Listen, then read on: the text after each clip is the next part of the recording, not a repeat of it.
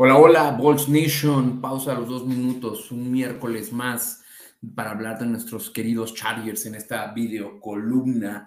Y además, muchos más felices porque pues, después de una victoria contra un rival de conferencia siempre nos deja un muy buen sabor de boca. Además, me parece que la manera en la que ganaron ofensivamente nos gustó mucho a todos. He estado revisando como a, a la comunidad de fans de Chargers, sus comentarios, etcétera. Y al parecer la confianza uh, en el equipo, en la dirección que está tomando el equipo, aumentó después, además de venir de estas derrotas, ¿no? Que ya les había comentado que fueron bastante dolorosas, sobre todo la de vikingos. Eh, pero antes de entrar en detalle de este partido de Steelers, les quiero contar un poquito de qué viene de Denver lo más importante, y me parece que no debemos de perderlo en mente, el punto débil que va a tener Chargers esta semana es que Staley eh, viene del árbol de coaches de Big Fangio. Big Fangio fue el que lo contrató en Chicago, fue el que lo contrató en Denver, era coach de los outside linebackers y su filosofía es muy similar, su sistema también. Fangio le enseñó estas cosas como para ser coach. Eh, no es de que, oye, mira, para ser coach necesitas esto. Pues no, pero pues ustedes saben, es el que lo ayudó a, a crecer. Eh, por eso va a ser difícil para Chargers jugar a la defensiva contra un equipo que sabe su esquema y, y su juego. Lo primordial para ellos es prevenir grandes jugadas por aire. Entonces, ellos uh, se niegan a poner muchos jugadores en la caja. Entre los tackles, ya saben, atrásito de la línea defensiva, se niegan tanto Big Fangio como Staley. Por eso van a saber por dónde van a ir los tiros. Eh, Denver tiene un desastre con los linebackers todos los linebackers que están jugando de Denver son backups por las lesiones eh, que les ha pegado muy fuerte. Debido a esto y a la experiencia que tienen, más bien a la muy poca experiencia que tienen estos linebackers, hacen que el medio del campo sea muy vulnerable para ellos. Entonces, pases cortos, slants, jugadas de corrida por ahí, pases a Ekel en el medio campo, pasecitos cortos son en los que va a ayudar mucho a la ofensiva de los Chargers. Algo que podríamos ver de lo que va a pasar es que cuando sea una tercera y larga para Chargers, los Broncos se van a echar para atrás y jugar a la cobertura. Eh, ellos han estado, el sistema de Big Fangio es más bien presionar al coreback a que se quede en la, en la bolsa de protección, tenga que descifrar hacia allá, hacia allá, en toda, tenga que pasar por todas sus lecturas y provocar lo que cometa un error, que se tarde y lo presionen, o que de repente tenga ventanas de oportunidad muy pequeñas y el balón no sea tan preciso. Si llega a ser tercera y corto, 5 o menor, entonces uh, los Broncos ponen más personas en el frente, mandan rushers, mandan un rusher más para apurar, para presionar a Herbert y o detengan la corrida o el pase sea equivocado. Esa es como la filosofía la defensiva de Denver. ¿Qué tienen ellos? ¿De qué nos debemos de preocupar? sus receptores. Sutton y Patrick acaban de firmar extensiones, quiere decir que Denver cree en ellos, que son confiables y los dos son muy buenos para extender el campo, para jugadas profundas. Además, Jerry Judy es muy bueno para correr ciertas rutas y separarse de los corners. Entonces, en el medio campo es donde va a tener su, su fuerte. A eso le agregamos a las dos alas cerradas que tienen Noah Fant y el impronunciable Albert Okwebunam. Y entonces Denver, dura, para el juego aéreo, tiene cubierto todas las fases, el corto con las alas cerradas, medio con Jerry Judy, Judy y el profundo con Sutton y con Patrick. ¿Cómo podemos evitar esto? Si la línea ofensiva de, Denver está sufriendo por la presión generada a la defensa de Chargers, va a, va a provocar que las alas cerradas se dediquen más a bloquear que a salir al pase y entonces la ofensiva se va a quedar con menos armas la línea ofensiva de, Denver no es de las mejores. Nuestro front seven lo puede presionar. Entonces es ahí donde está la clave nuestra defensiva. Nuestros corners, nuestra secundaria no es la mejor. Entonces creer que estar cubriendo a los tres receptores de Broncos es la clave, no es. La clave está presionar a Teddy Bridgewater. Y además en la corrida, Denver no se caracteriza por eso, pero tanto Melvin Gordon como Jamonte Williams han sido sólidos, han sido consistentes. Atacarnos por ahí, ya toda la NFL lo sabe. Aunque detuvimos a Pittsburgh a 3.1 yardas por acarreo, es suficiente para que Broncos esté presionando y presionando.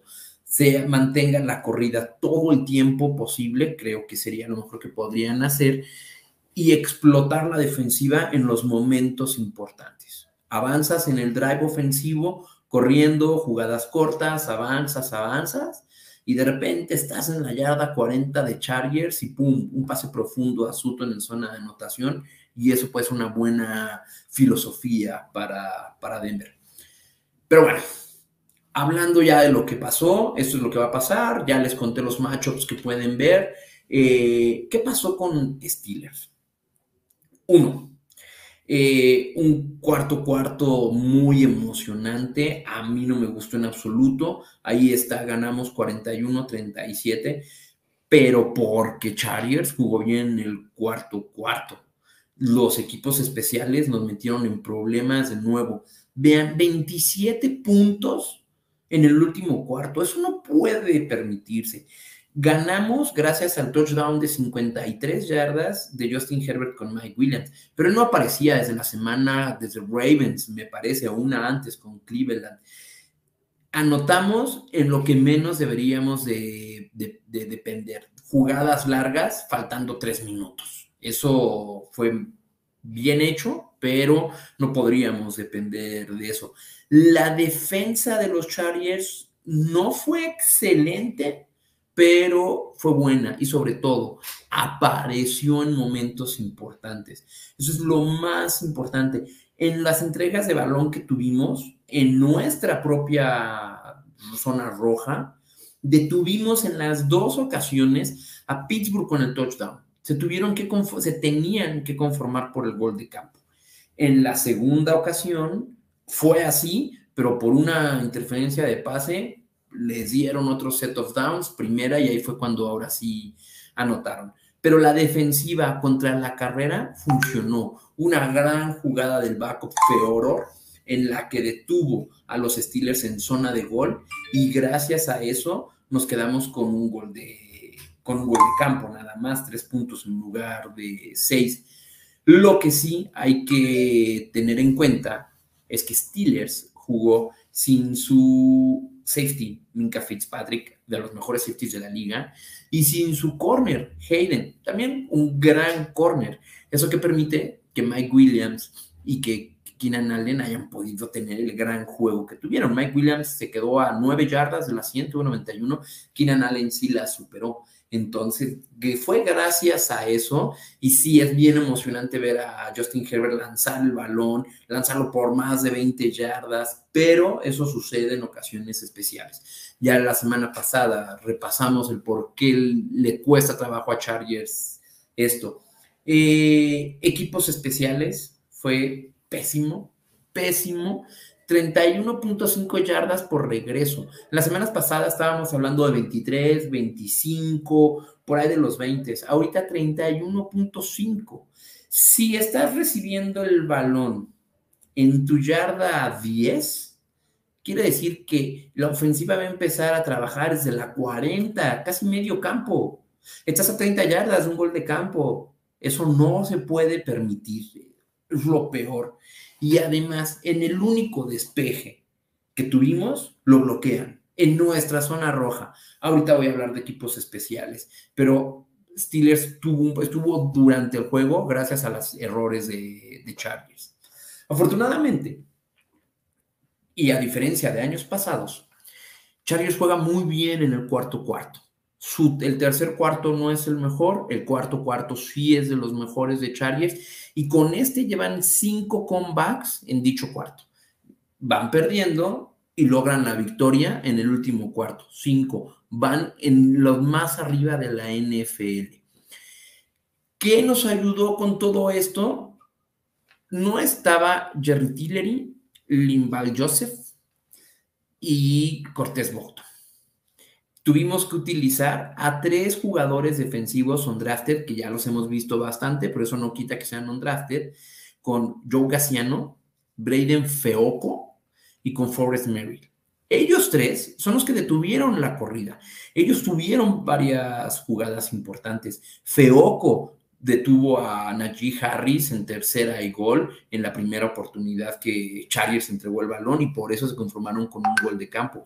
Tuvieron un saque en el momento más importante. ¿Ustedes saben dónde estaba formado Joy Bosa en el sack del último cuarto? En el interior de la línea defensiva. Él normalmente está en uno u otro lado para el pass rush. En esta ocasión estaba en medio entró entre el centro y el guardia a taclear a, perdón, entre el guardia y el tackle a, a, sacar a Big Ben.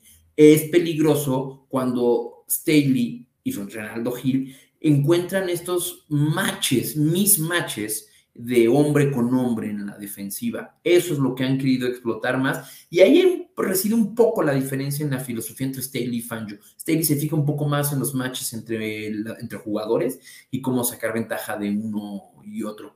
Eh, obviamente no hay que dejar de destacar, perdónenme, destacar la gran participación que tuvo Eckler dos por tierra, dos por aire, y me llama la atención que no lo estén mencionando entre los mejores corredores de la liga. Entiendo que no es Derek Henry, entiendo que no es Jonathan Taylor con la super temporada que está teniendo, pero después de él, debería, después de ellos, Eckler debería estar en la conversación de los mejores de la liga. Y hablando de correr, ¿saben quién corrió muchísimo? Herbert un dato que me pareció muy, muy, muy interesante. No ha habido jugador en la historia de la NFL en el que el coreback lance para más de 350 yardas y corra para más de 90. Lo hizo esta vez Herbert. Ni Vic, Michael Vick, que corría mucho, me refiero, ni Lamar Jackson, que es el que está de moda, el corredor coreback, ni Patrick Mahomes, que suele lanzar y correr. Nadie ha corrido más de 90 yardas cuando lanza 350. Herbert lo hizo como si nada. Entonces, esto da esperanza que usen más el atletismo de Herbert, pero esto va a ir evolucionando con los años. Al principio no es así, hay que trabajar en otras cosas. Yo creo que poco a poco lo vamos a ver correr un poco más. Eh, esta vez corrieron un poco más por la izquierda porque Steelers y el esquema se los permitió. Les recuerdo que el lado derecho de nuestra línea ofensiva es el lado débil, del lado izquierdo con eh, el centro Corey Linsley, luego Matt Failer y luego Rashawn Slater, es lo que permite que la gran línea ofensiva que tenemos del lado izquierdo y hace que las corridas sean por allá. No siempre es fácil porque los jugadores, los equipos contrarios lo saben y pues es donde atacan defensivamente. ¿Qué deben de hacer los Chargers para mejorar después de toda esta temporada? Si quieren llegar a playoffs, ¿cuáles son los tres puntos débiles de Chargers? Y no me refiero nada más para ganarle a Denver la siguiente semana y luego a Cincinnati. Me refiero para hacer una real corrida a los playoffs y ganarle equipos importantes. Uno, cometer menos faltas. Cometieron 12 penaltis para 75 yardas. Quizás 75 no es tanto. Fueron los primeros downs los que suelen dar. Les repito, cuando Tai Long despejó, despejó una vez y se tuvo que despejar de nuevo porque hubo penalti de cada lado que se compensan, repiten la jugada. Se repite la jugada y fue, fue bloqueado. Hizo que Steelers ganara un primer gol. La defensa detuvo a la ofensiva de Big Ben e iba nada más por el gol de campo. Pero nuestro corner suplente, Devon Campbell, cometió una interferencia de pase, además totalmente innecesaria, porque el pase iba a ser incompleto de todas maneras. Cometió la interferencia defensiva y ¡pum! Otro set of downs, primera y gol, y ahora sí anotaron. Lo costoso de los penaltis. Dos penaltis que nos costaron empezar en la zona roja a defender la anotación de Pittsburgh. Hablando de esto, segundo punto, mejorar los equipos especiales. Ya vieron lo dañino que es. Saben que somos los peores en años en, esto, en la liga de, para equipos especiales. En el 2010 tuvimos la mejor ofensiva, la mejor defensiva y no pasamos a playoffs por equipos especiales. No se puede repetir. El momentum, que es como se llama en inglés, podríamos decir el ímpetu, el camino de la emoción, es algo que sí existe en la NFL, en lo que llaman en fútbol, soccer, el, el lado psicológico, sí existe. Y esto cambia impresionantemente en la NFL con los equipos especiales. Cuando vas a despejar, te la bloquean y casi te anotan, te, te viene abajo. Cuando te interceptan en tu zona roja, te manda abajo el momento.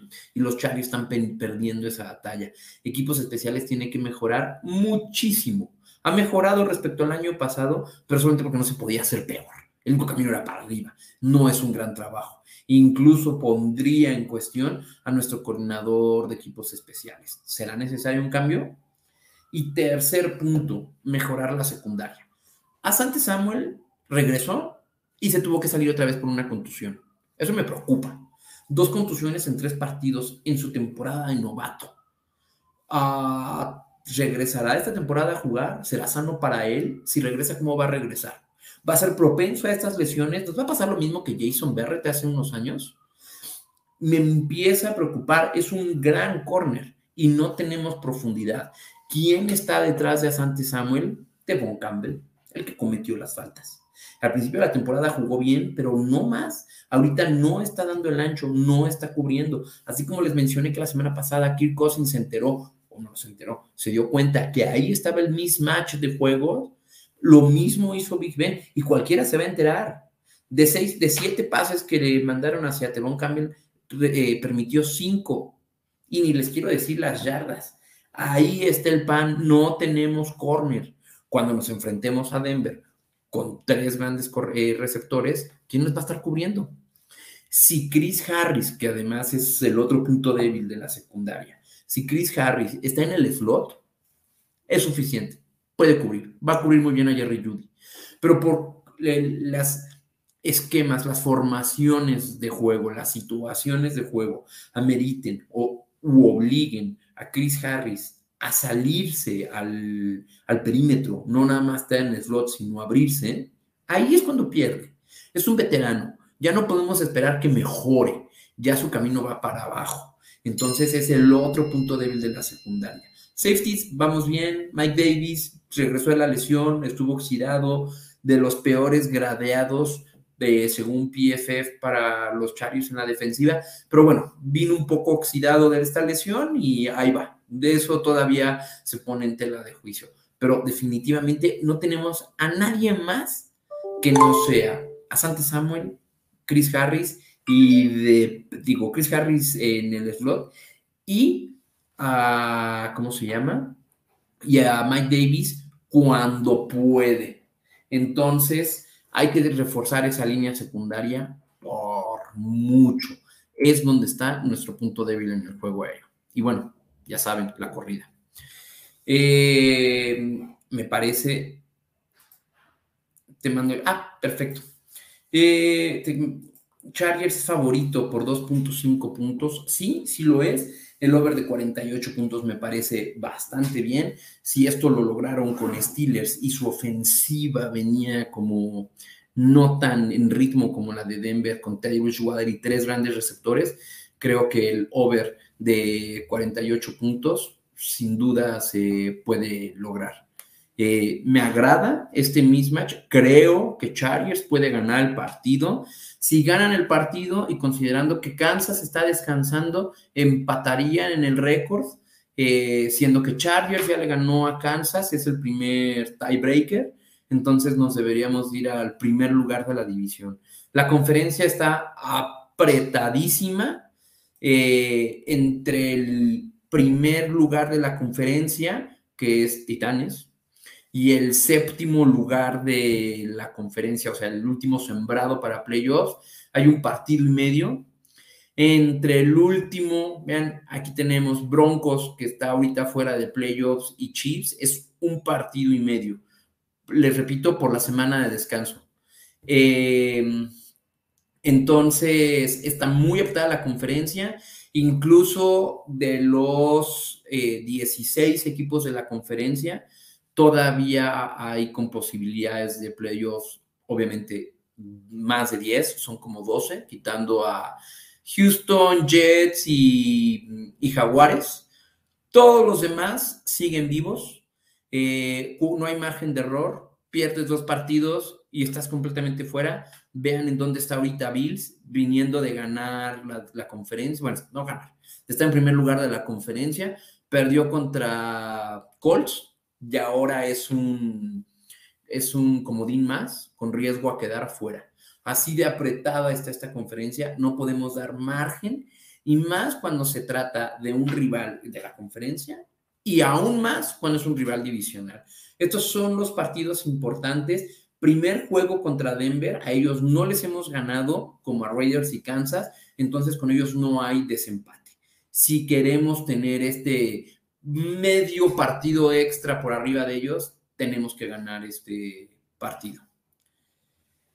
Eh, veo que ahora sí hay unos comentarios. Hola Diego, un cambio también en esta ofensiva fueron las corridas de Herbert. No había corrido así, les hizo mucho daño. Es cierto, Jaime, debe de correr más. En Oregon corría más, pero esto es más por una situación eh, y una filosofía, más que la filosofía de juego, más por la situación y un esquema. No necesitas correr en las jugadas de RPOs, Run Pass Option, se lo dejas a Eckler porque tienes un buen corredor o tienes unos buenos receptores y tu línea ofensiva te está protegiendo lo suficiente como para que no tengas que improvisar. Además, cuando Herbert ha tenido que improvisar, confía más en su brazo, por obvias razones, que salir a correr tres yardas. Mi querido Memo, como fan de toda la vida, ¿qué se siente ver los colapsos de siempre de los Chargers, pero ahora evitados por Herbert? La verdad, el nerviosismo, amigos, sigue siendo el mismo. Sabes que cuando en el cuarto cuarto Steelers está anotando 27 puntos, dices otra vez la misma historia de siempre. Durante esta temporada, en el tercer cuarto, también ha pasado el colapso de ya nos van a ganar. La diferencia y la seguridad, la esperanza que te da para un futuro saber que Herbert puede hacer el comeback a diferencia de, perdónenme, muchos de la vieja escuela, a diferencia de Rivers, que en los últimos años sabíamos que, bueno, pues va a ser difícil este comeback en los últimos dos minutos, pero a ver qué saca. Bueno, eh, ahora sí con Herbert se siente un poco más de, de esperanza, de seguridad. 27 puntos, George, es muchísimo 27 puntos. Y en todas las facetas fracasaron, ofensiva, defensiva y especiales. Creo que en ofensiva no fallaron, Creo que en ofensiva mejoraron bastante bien, corrieron bien, lanzaron bien. Ah, me hubiera gustado ver un poco más juego de Jared Cook que sigue soltando pases y la defensiva, pues sí, la, la, defensiva falló bastante, equipos especiales, ¿qué te digo? Pero bueno, al menos en los momentos importantes estuvieron que es cuando están en zona roja los detuvieron una ocasión para gol de campo y cuando había que detener a Big Ben para que no hiciera uso de ese minuto y cacho que le quedaba para el gol de campo y ganar, los detuvieron. Muchísimas gracias, Memo, por acompañarme. Qué honor que me hayas visitado. Y muchísimas gracias a todos ustedes. Tengo que irme a un stream de mis broncos. Guillermo Azuara es broncos de toda la vida, cronista deportivo. Eh, muchísimas gracias a todos ustedes por acompañarme una semana más. Eh, gracias a Pausa de los Dos Minutos por recibirnos un miércoles más. Y como siempre, a nuestros queridos Bold Nation MX, Ariel, Bampi, Lalo, muchísimas gracias por sus saludos y su apoyo, por compartir esta videocolumna en todos los grupos de fans de los Chargers que hay por ahí, entre ellos Bolts Lands y Die Hard Bolt Club de Monterrey. Muchísimas gracias a todos ustedes. No olviden suscribirse en nuestro canal de YouTube de Paso los Dos Minutos para estar presentes y al pendiente de los demás restos de videos que hay en la semana, entre ellos el martes, fantástico, con cuarta y veinte, y el resto de columnas que sin duda se las recomiendo. Por ahí hay una de Steelers que les recomiendo que, que vean para ver qué pasó de ese lado del equipo con nuestro partido de los Chargers. Muchísimas gracias, los vemos el siguiente miércoles, esperemos hablando de la victoria de Broncos, de Broncos, de Chargers sobre Broncos. Y recuerden, como siempre, vote up.